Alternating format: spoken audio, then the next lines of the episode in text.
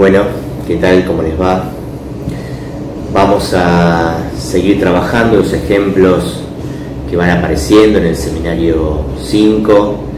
muchos de los cuales, como vimos en el video anterior, son ejemplos que Lacan retoma de la obra de Freud sobre el chiste. Vamos a seguir ahora con un segundo ejemplo de chiste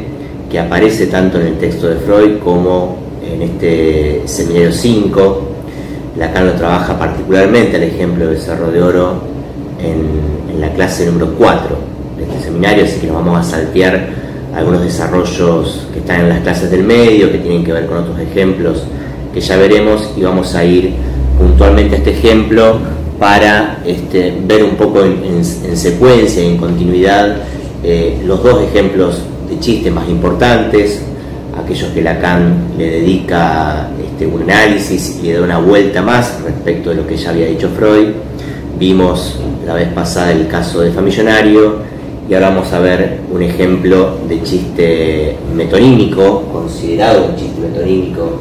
por Lacan, que es el del Cerro de Oro.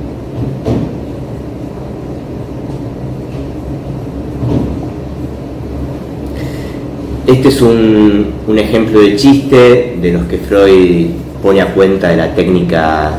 del desplazamiento, es decir, donde la, gracia, la ocurrencia, el efecto de bits, de agudeza, no está dado por una sustitución ni por una formación sustitutiva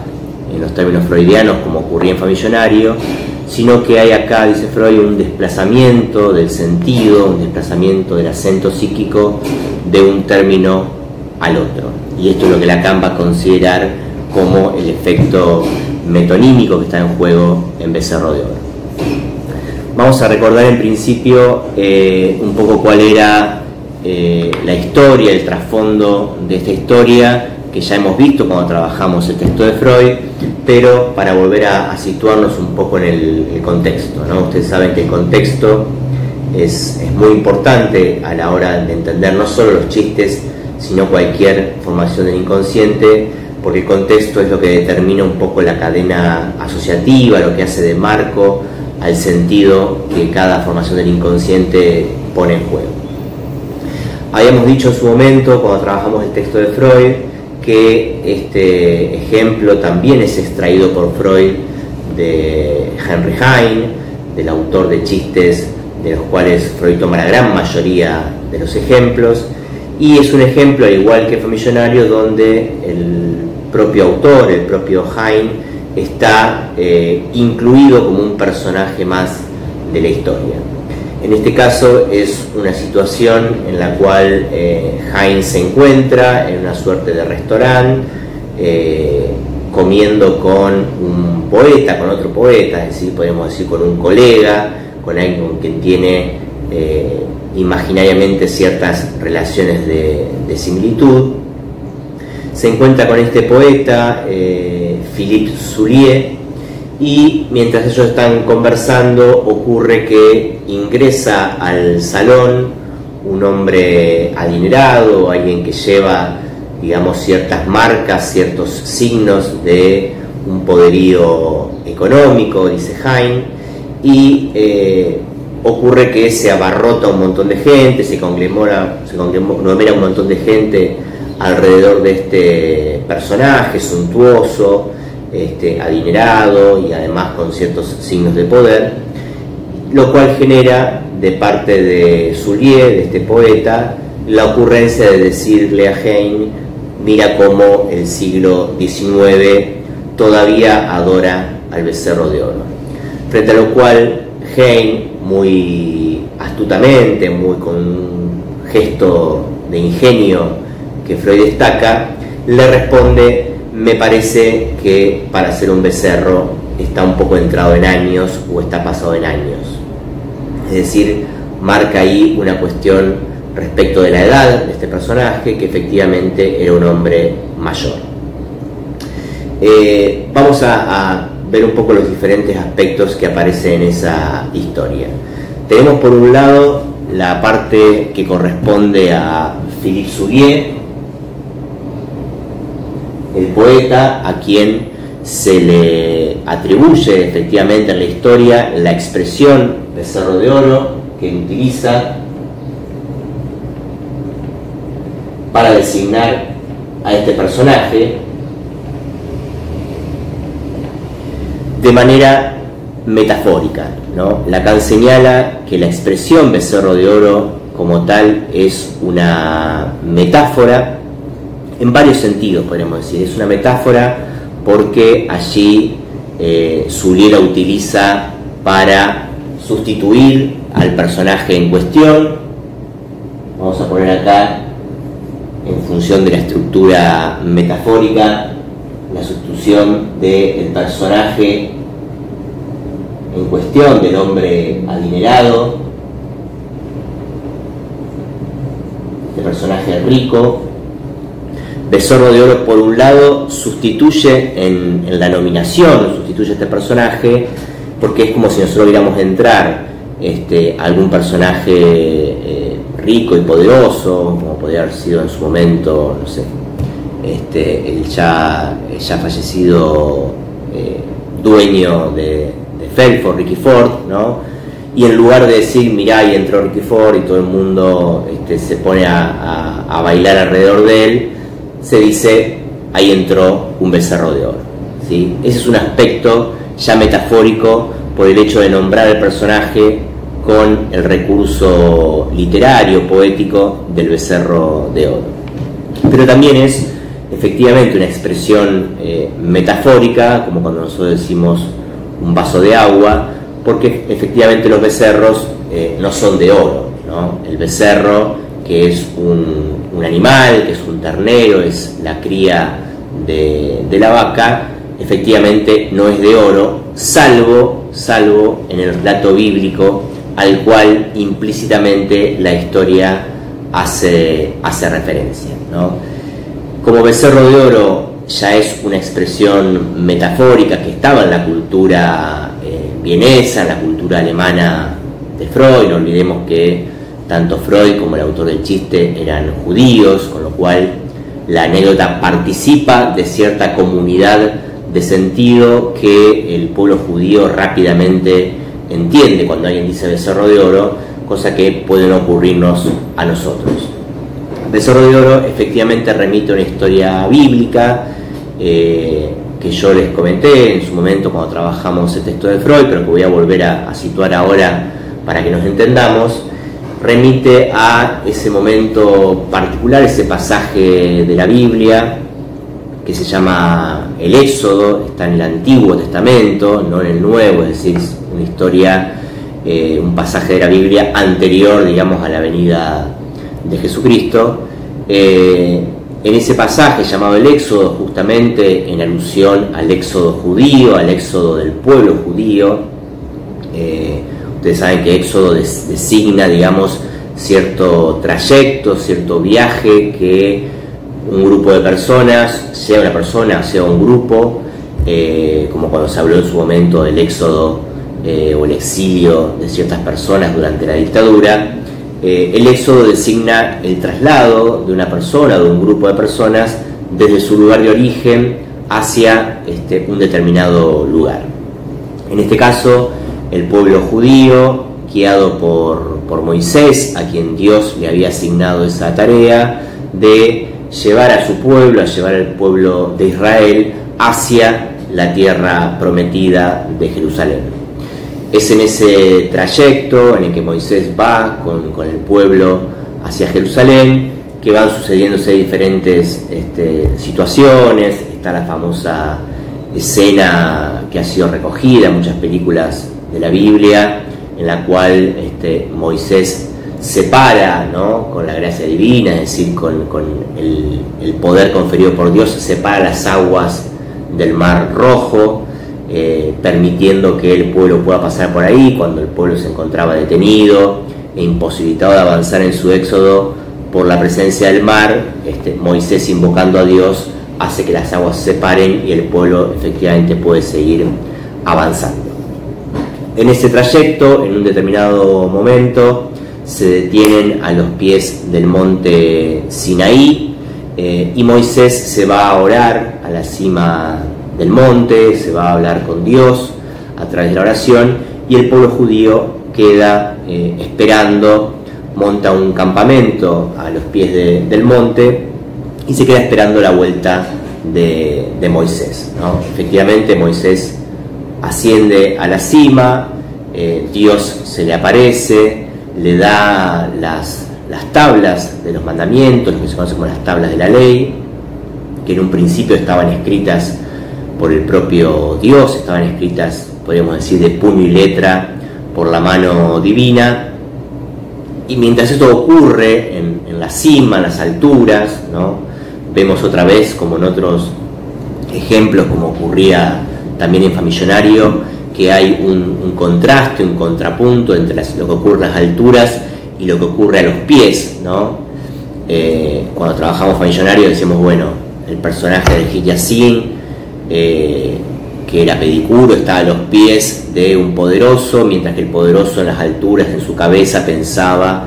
que él iba a escribir a los reyes. Acá tenemos un contrapunto eh, también de ese estilo, en las alturas está Moisés, está Dios, y eh, a los pies del monte, en la base, está el pueblo judío, que justamente comienza a, a dudar, a inquietarse ante la demora de Moisés. Imagínense que el ascenso del monte y el encuentro con Dios le llevan este, muchos días a Moisés, y ante la demora, ante la no vuelta este, inmediata de Moisés, el pueblo judío comienza a dudar, tiene efectivamente una, crisis de fe y no está tan seguro de si Moisés va a regresar, si efectivamente el Dios de Jehová eh, efectivamente existía, se empieza a generar todo un tumulto en la base y un grupo de judíos propone eh, que en el caso posible de que el Dios de Israel no, no exista, no sea el verdadero Dios, convendría eh, comenzar a adorar a otro Dios. Es por eso que juntan todas sus pertenencias, todas las baratijas este, y joyas que tenían de oro, ese es el material en cuestión, lo funden y crean una, estatua, un, falso ídolo hecho de oro con la forma de un becerro. El becerro tiene toda una, tradición como, como figura, como animal, de adoración en,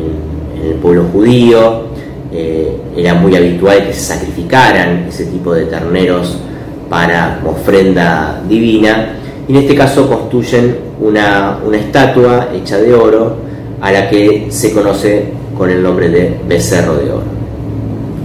Cuenta la historia que cuando Moisés regresa con las tablas de los mandamientos y ve esta escena, se encuentra con el pueblo judío adorando a este falso Dios, que es además el Dios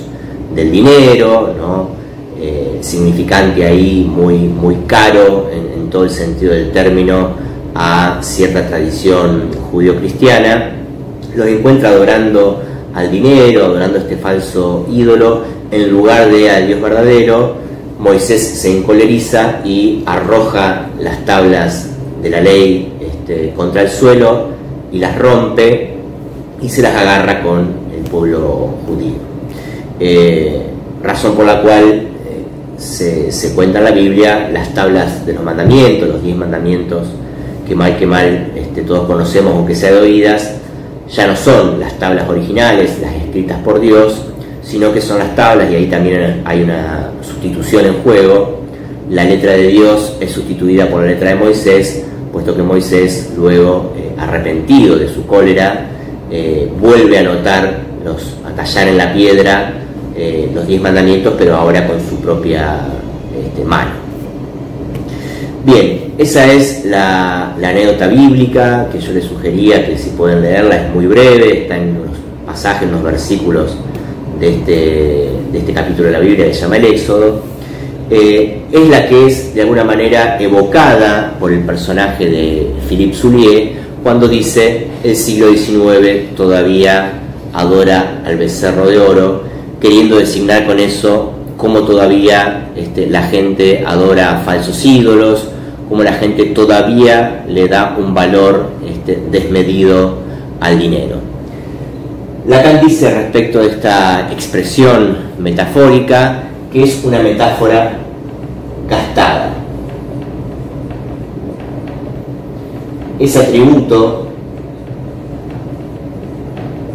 de gastada, es decir, de, muy usada, de, tan usada que ya no produce ningún sentido nuevo, esa es la cuestión cuando estamos frente a una metáfora gastada, como pueden ser otras, como puede ser este, el, vaso de agua, que eh, también es una metáfora de uso tan corriente, tan cotidiano, que eh, ya no produce ningún efecto nuevo de sentido, incluso se convierte por ese mismo uso, por ese mismo este, deterioro de la metáfora, se convierte ya en una metonimia y es posible descomponer por un lado el vaso, que sabemos que puede ser de cualquier material, pero no de agua, y el agua por el otro lado, que designaría en este caso el, contenido respecto del continente. Es decir, que el destino de una metáfora, cuando esa metáfora es muy, muy utilizada, es gastarse, es dejar de generar ese efecto de sorpresa y convertirse, por lo tanto, en una metonimia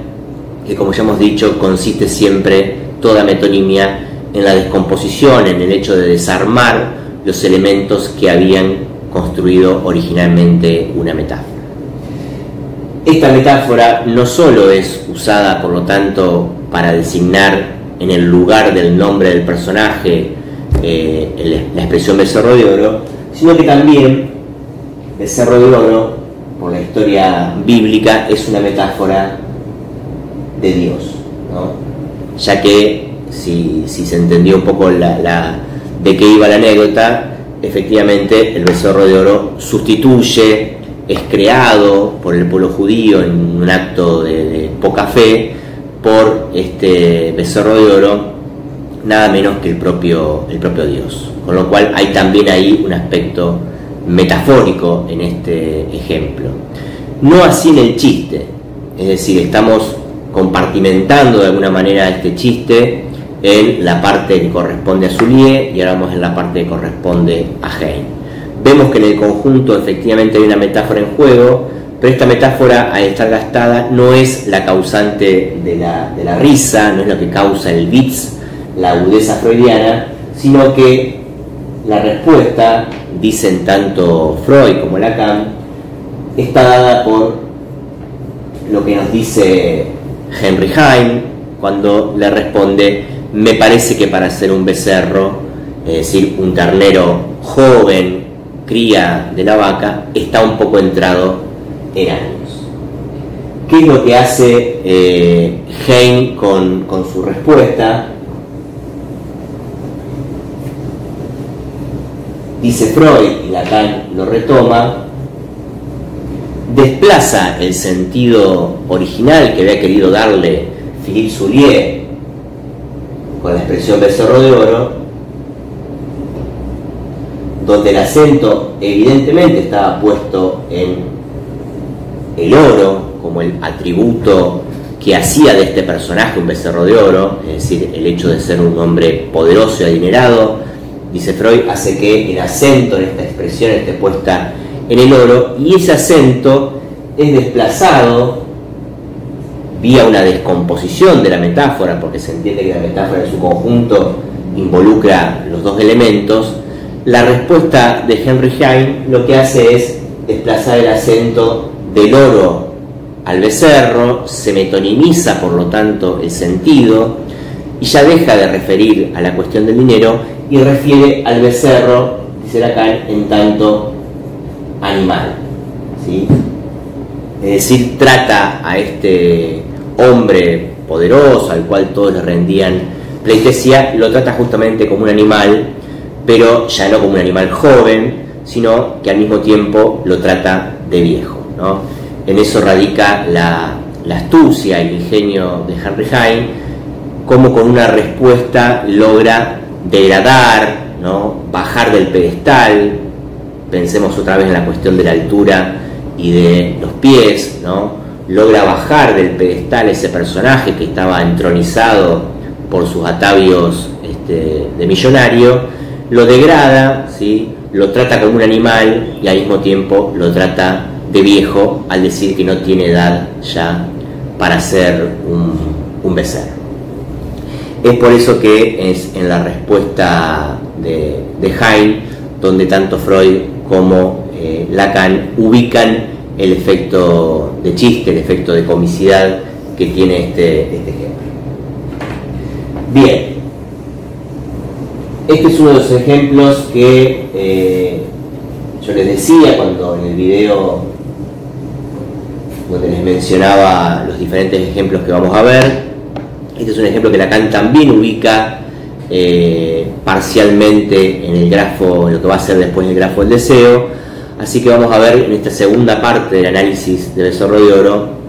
de qué manera es que se puede pensar eh, el ejemplo del becerro con los elementos que nos da este esquema, esta suerte de célula elemental del grafo que Lacan construye en estas, en estas clases. Volvemos a hacer entonces el grafo, ¿sí? con, la, con la boya que inicia el recorrido y la flecha que indica el recorrido, la otra cadena que lo cruza, los dos puntos en los cuales se cruzan, el mensaje y el código o lugar del otro, y también el eje de la relación imaginaria entre beta y beta prima, que eran eh, correspondientemente el yo y el objeto metonímico. ¿De qué manera distribuye Lacan eh, parcialmente los términos en este caso? Ubica en, beta a Philippe Soulier. ¿Por qué Philippe Soulier y no a Heine? Porque en realidad el yo que quiere realizar un chiste, que quiere que introduce originalmente la cuestión del chiste, es efectivamente Soulier, solo que lo que intentaba hacer un chiste y que podría haber quedado ahí, eh, podría haber dicho, mira cómo el siglo XIX todavía da el becerro de oro, Jaime reírse y con esa risa sancionar este, esto como un chiste. Sin embargo, este propósito, esta intención eh, comunicativa de Philippe Soulier respecto de becerro como del, personaje, ¿no? voy a anotar acá becerro de oro, pero entiéndase que es el becerro en el sentido del personaje, del objeto metonímico, del objeto de deseo de todo ese grupo de personas que se aglomera alrededor de él. El chiste de, que intenta hacer Soulier respecto de este objeto de adoración no es lo que termina produciendo la gracia, sino que es la respuesta de Heine, y eso hace que Lacan ubique a Heine en el lugar del otro, porque es el que efectivamente sanciona la frase de Soulier no con la risa inicialmente, sino que le devuelve esta respuesta ingeniosa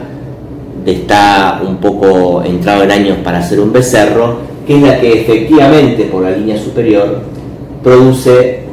el chiste de cerro de oro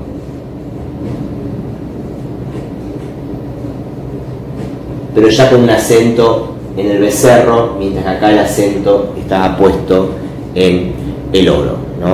Con lo cual el desplazamiento que se produce del objeto metonímico hacia el mensaje, cae de alguna manera la cuestión del oro y queda en primer plano solo la cuestión del becerro como animal a nivel del mensaje. En este caso, como se trata de una metonimia y por lo tanto de un desplazamiento, eh, vemos que a nivel del mensaje no aparece un sentido nuevo, como ocurría en la metáfora, es decir, el sentido del becerro como animal ya está incluido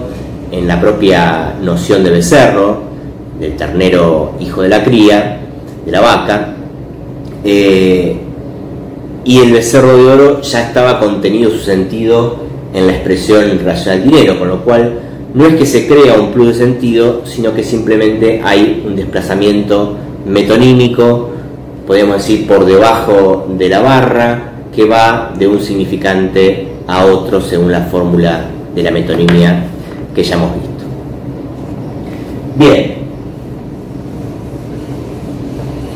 como ven, Lacan no, no completa el grafo en su totalidad como se trata de Becerro,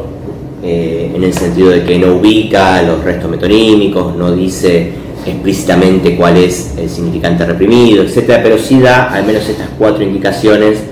de qué personaje, qué significantes van en cada, en cada lugar. Vamos a aprovechar que tenemos todavía unos minutos para avanzar sobre otro ejemplo. Eh, piensen que no es casualidad que sean Famillonario y Becerro de Oro los ejemplos que Lacan ubica en el grafo, siendo que son propiamente ejemplos de formación del inconsciente, cosa que no ocurre con eh, Aterrado, por ejemplo, con su gavilla, que son ejemplos uno de la lengua, el otro de un poema de Víctor Hugo. Por lo tanto, al no ser formaciones del inconsciente propiamente dichas, Lacan no las ubica en el grafo, se sirve de ellas para mostrar otra cosa, pero deja reservado eh, la ubicación en el grafo a Famillonario, a Becerro de Oro y como veremos en otro video a Signorelli, que es un olvido, es decir, también una formación del inconsciente. Bien, por su, por su brevedad, por su explicación un poco más sencilla, vamos a ver el ejemplo de aterrado, ejemplo también de metáfora para Lacan, Lacan lo trabaja especialmente en las páginas 34 y 35, no le dedica un análisis tan minucioso como lo hace en el caso de eh, de Becerro de Oro, pero vale la pena que nos detengamos un poco en, en, cómo Lacan plantea la cuestión de Terrado para que se entienda qué es lo que Lacan va a buscar ahí con este, con este ejemplo. ¿no? Dice eh, que este ejemplo se lo ha proporcionado a alguien de su entorno debido a una, cuestión de traducción con la que tenía que, que vérselas y que él buscó en el diccionario el sentido de la palabra aterrado y se quedó sorprendido, el propio Lacan, al pensar que hasta ahora nunca había comprendido bien su sentido. Es decir, es un ejemplo que tiene que ver con la cuestión del sentido y por lo tanto de la metáfora. En efecto, dice Lacan, aterrado no tiene originariamente, y en muchos de sus empleos, el sentido de aterrorizado, sino el de derribado.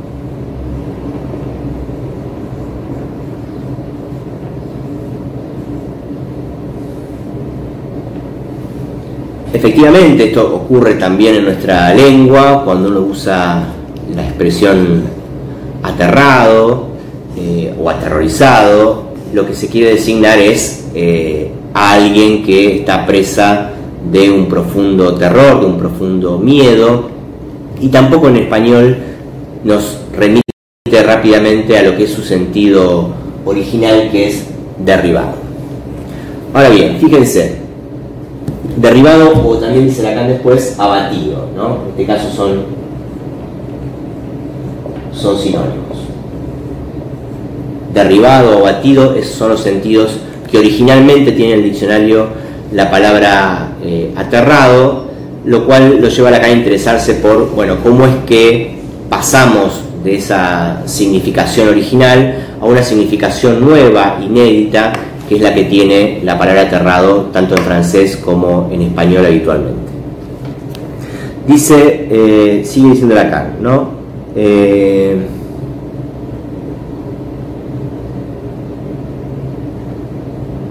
Aunque de pronto, tras recordarles el sentido etimológico de la palabra aterrado, algunos tienen la ilusión de que aterrar no es evidentemente sino poner contra la tierra, hacer tocar la tierra, poner tan bajo como la tierra, dicho de otra manera, consternar. No es menos cierto que el uso corriente de la palabra implica un trasfondo de terror. Partamos de otra palabra que tiene alguna relación con el sentido original de la palabra aterrado esto es pura convención, porque no hay en ninguna parte un origen de la palabra aterrado. Pero admitamos que la palabra sea abatido, en la medida en que recuerda, en efecto, lo que podría recordarnos la palabra aterrado. en su sentido supuestamente puro. Así, la palabra aterrado sustituye a la palabra abatido. Es una metáfora, es una metáfora que no tiene el aspecto de serlo, porque partimos de la hipótesis de que originalmente significan lo mismo. ¿no? Fíjense que es otra forma de plantear la metáfora, vimos una metáfora lograda en Famillonario, vimos un caso de metáfora gastada en Becerro de Oro, acá Lacan habla de una metáfora que es una metáfora, pero que no tiene la apariencia de serlo, por el hecho de que aterrado y abatido aparentemente estarían designando lo mismo. Dice Lacan, lanzado al suelo o contra el suelo, y les ruego que adviertan precisamente esto. Si la palabra aterrado es fecunda, generadora de un nuevo sentido, no es porque cambie de la forma que sea el sentido de abatido. Sin embargo, decir que alguien está aterrado no es lo mismo que decir que está abatido. Nosotros también tenemos, no la usamos mucho la palabra abatido, pero eh, solemos usarla para designar a alguien que está este, cabizbajo, que está así como, como bajoneado, como desplomado, también tiene ese sentido.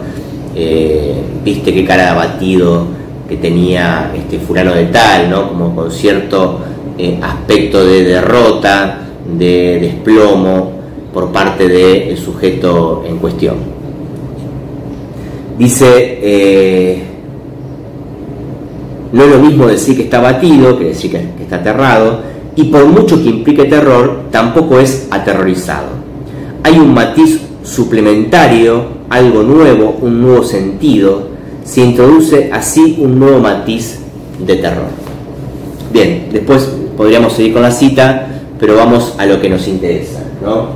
Lacan encuentra que en el diccionario aterrado tiene el mismo sentido que abatido y que sin embargo en el uso de la lengua francesa y ocurre también en español,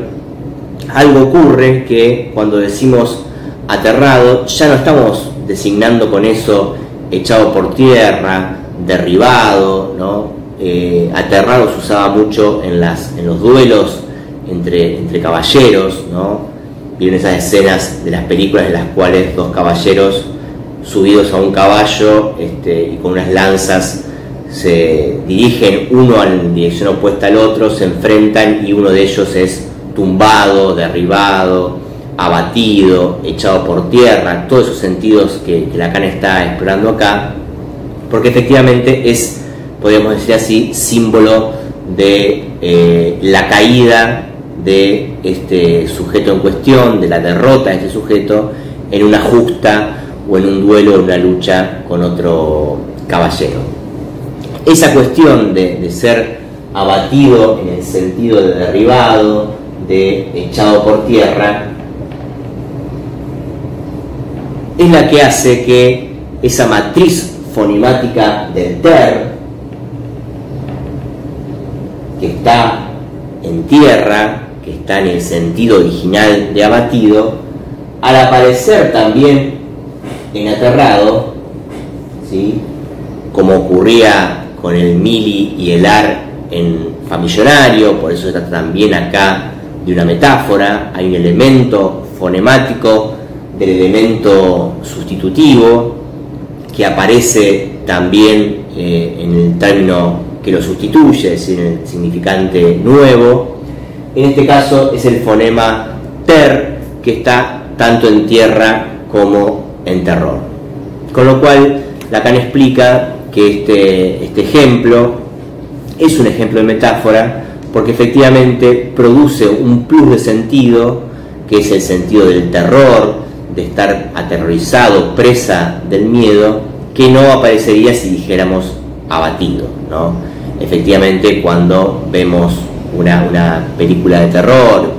tomemos por ejemplo la, escena icónica de la película Psicosis de Hitchcock, ¿no? cuando uno ve ese rostro del personaje femenino este, descubierto, que descubre ¿no? tras correr la cortina a su asesino, uno no diría qué cara de abatida que tiene, ¿no? qué cara de derribada que tiene. Uno dice, tiene cara de aterrorizada, ¿no? Ese plus de sentido del terror es el que hace que aterrado sea para Lacan una metáfora y no simplemente un caso de desplazamiento de sentido, ¿no? porque es mucho más que el sentido de abatido, de derribado, de echarlo por tierra, lo que pone en juego ese fonema ter.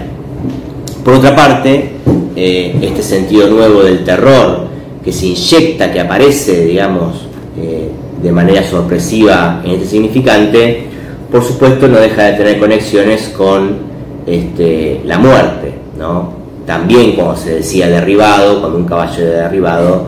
eh, o echado por tierra, la cuestión de la tierra, que es el destino de los cuerpos, enterrados, estar bajo tierra, tiene toda esa este, connotación semántica en relación a la muerte. Y es esa cuestión con la muerte, ese plus de sentido en relación a la muerte, lo que aparece en primer plano cuando sustituimos metafóricamente abatido por eh, aterrado. Bien, y eh, finalmente, bueno, la acá dice que este, el TER eh, tiene cierta función de, reprimido, que, hay cierta temperación del terror cuando decimos aterrado, etc. Bueno, van a encontrar otros, otros elementos también interesantes de este ejemplo pero como no es uno de los que más queremos ahondar, es simplemente para mostrar, yo les decía en el video, eh, al primer video que grabamos de esta unidad, que el objetivo de Lacan es mostrar cómo a partir de una partícula sin sentido, como es el fonema ter, es que se puede engendrar un sentido nuevo en la palabra aterrado.